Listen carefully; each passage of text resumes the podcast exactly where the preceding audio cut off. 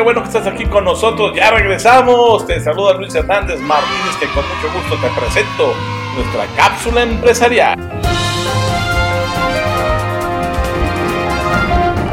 Hola amigos de Alta Dirección Jurídica, bienvenidos a su cápsula empresarial.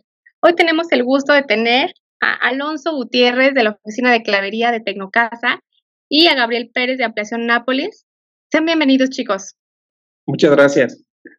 Muchas gracias, muchas gracias por la invitación y bueno, muy a la orden. Chicos, y aquí la, la pregunta del millón. Bueno, al momento de vender nuestra casa, queremos hacerlo por nuestra cuenta o contratar a un especialista. ¿Cuáles serían los pros y los contras de elegir alguna de estas dos opciones? Claro, bueno, pues antes que nada, gracias por la, por la invitación. Eh, fíjate que eso es uno de los temas muy recurrentes aquí en el sector inmobiliario. Normalmente se tiene una perspectiva de que contratar un, grupo inmobiliario, pues bueno, podría a lo mejor tener algunas eh, limitaciones, ¿no? Como el, tema de los costos, sobre todo, creo que es uno de los primeros contras que tenemos. Y eh, el otro que es eh, como tal la exclusiva, ¿no? El manejar solo una persona o un grupo, una propiedad como tal. Sin embargo, si lo ponemos en una balanza, pues definitivamente son, son más los, los puntos positivos, que como tal, bueno, empieza con la certeza jurídica, ¿no? Ahora que estamos aquí en alta dirección jurídica, creo que es el punto eh, medular de todo esto, la certeza jurídica y el respaldo de un grupo inmobiliario, que obviamente pues no experimenta con un proceso como tal, ¿no? Eh, la mayoría de las inmobiliarias, pues bueno, tenemos ya procesos operativos y damos ese respaldo debido a que tenemos conocimiento jurídico de la materia. Es decir, no vamos a experimentar con, con el tema de, la propiedad, ¿no? Eh, entre otras muchas otras cosas, pues un asesoramiento Obviamente conocemos el mercado inmobiliario, sabemos cómo se manejan los precios, cuál es el rango mínimo, cuál es el rango máximo, y como tal, em, pues digamos que tenemos una infraestructura, ¿no? Lejos de hablar de tema de seguridad, que también es un punto importante, pues una infraestructura para llegar a más gente y sobre todo encontrar el comprador ideal para ese tipo de, propiedad. Sí, bueno, definitivamente creo que eh, ante la primera pregunta de decidir si contrato a alguien o lo hago por mi cuenta, yo en definitiva pienso que es mejor eh, hacerlo a través de un profesional inmobiliario, ¿no? Eh, ya lo dijo Alonso, la seguridad y la certeza jurídica creo que es un punto primordial y además se trata de un bien que le cuesta un montón de trabajo obtener, ¿no? Entonces creo que no vale la pena arriesgar porque hablando de a lo mejor eh, algunos, así, algunos riesgos, pues eh, si no contratas a algún profesional, pues puedes encontrarte eh, posibles estafas, por ejemplo, o cuando haces un trato directo, eh, excesos de confianza con, con algún particular que a lo mejor ya conozcas, pero por ese conocimiento o por esa cercanía podría caer en un exceso de confianza y una, o no llegar al mejor de los acuerdos económicamente hablando, o en el proceso, por esa confianza, pues a lo mejor hasta se, se cae eh, la venta, ¿no? Entonces, yo coincido con, con Alonso, creo que el tener a un profesional inmobiliario trabajando de la mano para ti, pues garantiza la seguridad en el proceso, garantiza también que, el tiempo en el que vendas tu inmueble sea un tiempo adecuado, porque mucha gente me parece que tiene eh, una, una, un dato erróneo en, en que se tarda mucho tiempo en vender un inmueble y no debe ser así. No, no es así. Nuestro promedio, por ejemplo, será alrededor de ocho semanas para encontrar algún comprador y hay veces que vemos en el mercado inmuebles que llevan par de años, sin exagerar. Entonces, creo que el tiempo, la seguridad y además, obviamente, el conocimiento del mercado para conseguir el precio justo el, el, mayor posible, pues también lo puedes encontrar con, con este profesional inmobiliario, ¿no? Eh, hablando de contras, eh, creo que existen pocas, ¿no? O sea, no creo que el costo que, que, conlleve pagar eh, esta intermediación, la verdad es que no, no, no lo considero ni siquiera un costo, creo que debería de considerarse más como una inversión, porque garantiza que estás vendiendo el inmueble en el mejor precio, ¿no? O sea, no te vas a equivocar, no lo vas a dar barato. Creo que un profesional inmobiliario como lo somos te va a garantizar eh, que el precio que consigamos es el más alto del mercado. Entonces, honestamente encuentro pocas, eh, pocas contras en, en, este sentido. Sí, así es como, como comentas, Gabriel, pues bueno, creo que, que, otro, otro de los puntos por los cuales los clientes no se deciden es el tema de la exclusiva, que normalmente pues, nos pide, ¿no? Todos los días, oye, es que va con exclusiva, pues sí, ¿no? Y es nuestra recomendación como tal, si se va a contratar un grupo inmobiliario, pues sí que sea con exclusiva, ¿no? Esto da elementos y herramientas a, a la inmobiliaria pues para poder invertir, ¿no? Porque como tal, pues es muy sencillo poner un letrero y esperar a que lleguen clientes, pero ya hoy en día ya el mercado inmobiliario pues ya no funciona de esa manera, ¿no? Hay que invertir realmente en, la promoción de los, de, de, los inmuebles, hay que contactar a todas esas personas y pues todo eso requiere un recurso, ¿no? Entonces, una inmobiliaria ya trabajando con una exclusiva, pues puede echar mano de toda la infraestructura que, con la que cuenta la empresa, ¿no? Que sería tal vez el segundo y el el, el, otro punto, ¿no? El tema del costo, eh, pues coincido contigo, debería ser una inversión, ¿no? Sobre todo una inversión para estar tranquilos, ¿no? Porque muchas veces no sabemos qué personas puedan ir a visitar un inmueble, no sabemos ni quiénes son, ni, de dónde vienen, cómo compran, ¿no? Y aunado, por ejemplo, en la parte de la certeza jurídica, hace algún tiempo recibí un, un cliente que quería vender su casa y casi, casi traía el comprador que llevaba todo el dinero en efectivo, ¿no? Entonces yo decía, bueno, que pues sí se puede hacer una operación, pero tiene que regularizar todo su recurso, ¿no?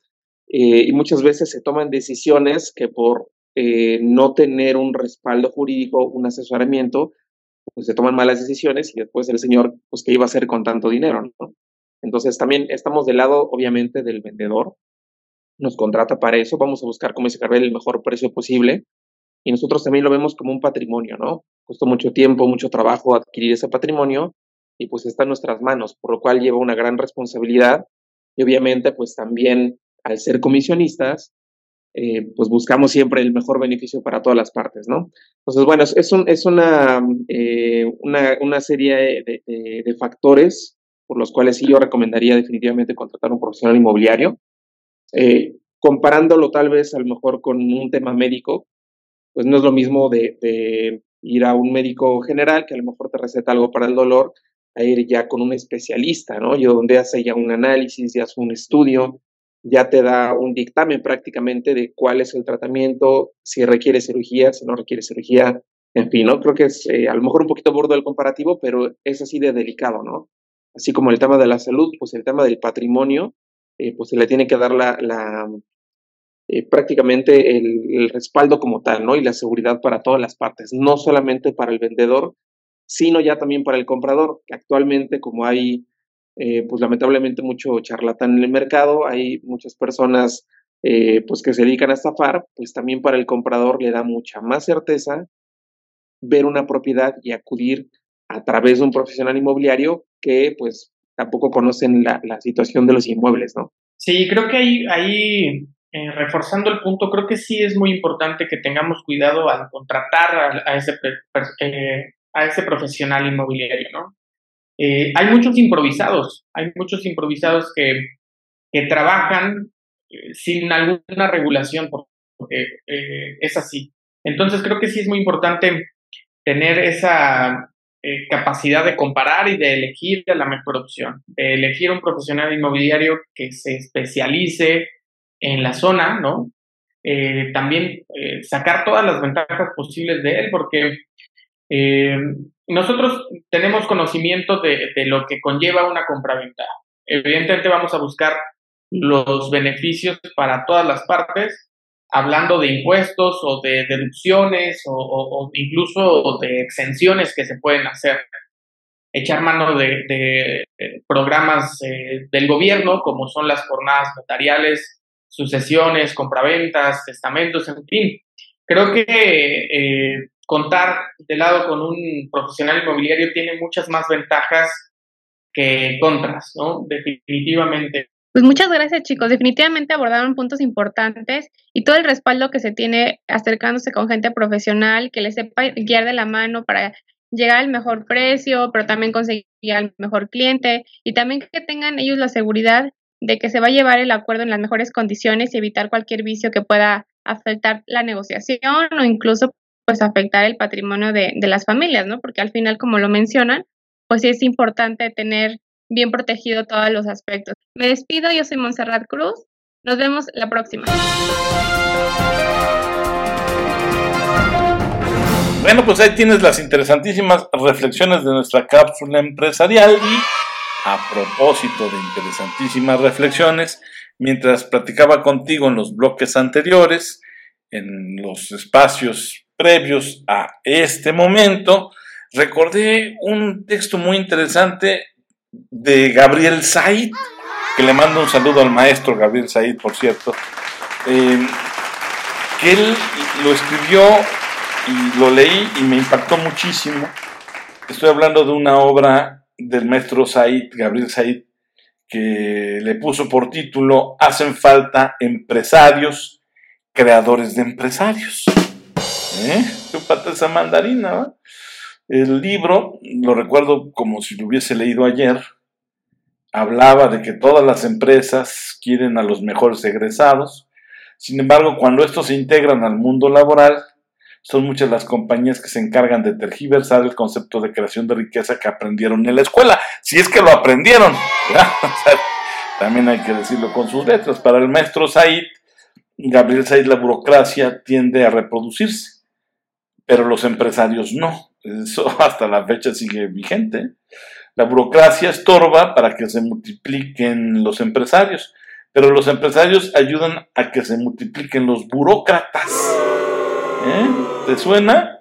Se ha visto, de hecho, repetidamente este ciclo. Un empresario hace crecer su empresa hasta que el crecimiento lo rebasa y todo queda en manos de una burocracia, ya sea interna o externa. ¿eh? Y no solo eso, su gran empresa busca activamente la destrucción de otros empresarios, ya sea absorbiéndolos, eliminándolos o haciéndoles la vida imposible como proveedores, clientes o competidores. ¿eh? Anótale. Sabio el maestro Said. Por cierto, este libro seguro lo encuentras todavía este, en la librería de tu preferencia, ¿no? Hacen falta empresarios, creadores de empresarios. En ese libro, te digo, el maestro Said reflexionó sobre las carencias que ahogan al mundo corporativo mexicano.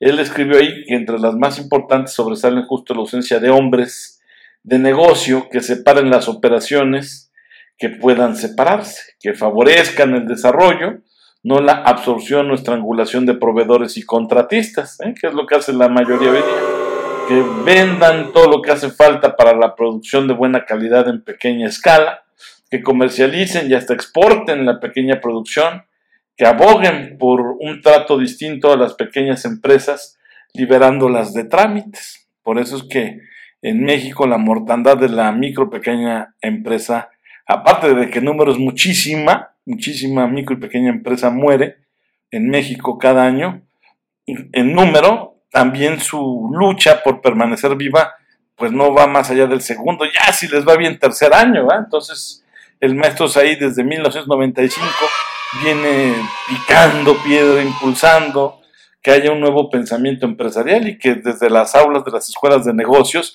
esto se cultive, el maestro Said, me acuerdo perfecto, decía que lo que México realmente necesitaba o necesita son hombres y mujeres de negocio que se dediquen menos a los mercados de apoyos y favores políticos, ¿te suena?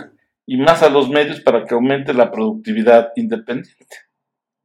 Gente que vende equipos, servicios, insumos, todo lo necesario para que las personas trabajen por su cuenta un empresario que se oriente y que esté volcado al mercado de arriba y favorezca el desarrollo piramidal de la sociedad. Si se logra eso, si podemos hacer eso, estaremos dando pasos firmes, como decimos aquí en alta dirección jurídica, los productores de este programa, estaremos dando pasos firmes hacia la construcción de un México más justo, más próspero, más competitivo, y en paz. Bueno, pues son algunas de las reflexiones que quise compartir contigo el día de hoy en este programa, dedicado a preguntarse si realmente tenemos ese perfil ideal de de las escuelas de negocios. Y ahora que recordé al maestro Gabriel Said, la verdad es que sí te podría decir que están quedando a deber estas escuelas. Insisto, quizás no todas, pero la gran mayoría lo que están haciendo es una simulación. Y el pagano, el que está pagando las consecuencias es México. Porque al final de cuentas eh, su clase media está desapareciendo, los pobres cada vez son más pobres y los ricos, además de que cada vez son menos, cada vez son más ricos. Entonces, este, sí creo que necesitamos hacer algo con urgencia, un golpe de timón ético, prudente, fuerte, justo, templado, virtuoso, para poder realmente llevar a México hacia otras aguas, hacia los océanos de prosperidad. Pero bueno, eso ya lo comentaremos en otro programa. Ahorita por lo pronto nos despedimos, te agradecemos, pero no sin antes, como lo dijimos ya para esta quinta temporada, hablarte desde la mirada de los negocios, pero tomando como base el Vox Populi, el Vox Day, la voz del pueblo como la voz de Dios. Y para eso te tenemos el refrán que dice, ¿cuál es el rey? Tal es la grey. La empresa, claro, refleja las acciones y actitudes del director, por lo que éste debe predicar con el ejemplo y no con palabras huecas. Acuérdate que si bien es cierto que la palabra inspira, el ejemplo arrastra, exacto, porque la persona que encabeza una organización determina en buena medida las características humanas y profesionales del grupo subordinado. La empresa, por tanto, tiende a ser como su cabeza, como su líder. Por eso es que, ¿cuál es el rey? Es la Grey. ¡Eh! ¡Chúpate esa mandarina! Gracias, qué bueno que nos acompañaste, te agradezco. Sé feliz, sonríe, ten un propósito, ten una pasión, síguela con todas tus fuerzas y sonríe, sonríe, sonríe, porque dice, y dicen muy bien, que la vida es muy corta.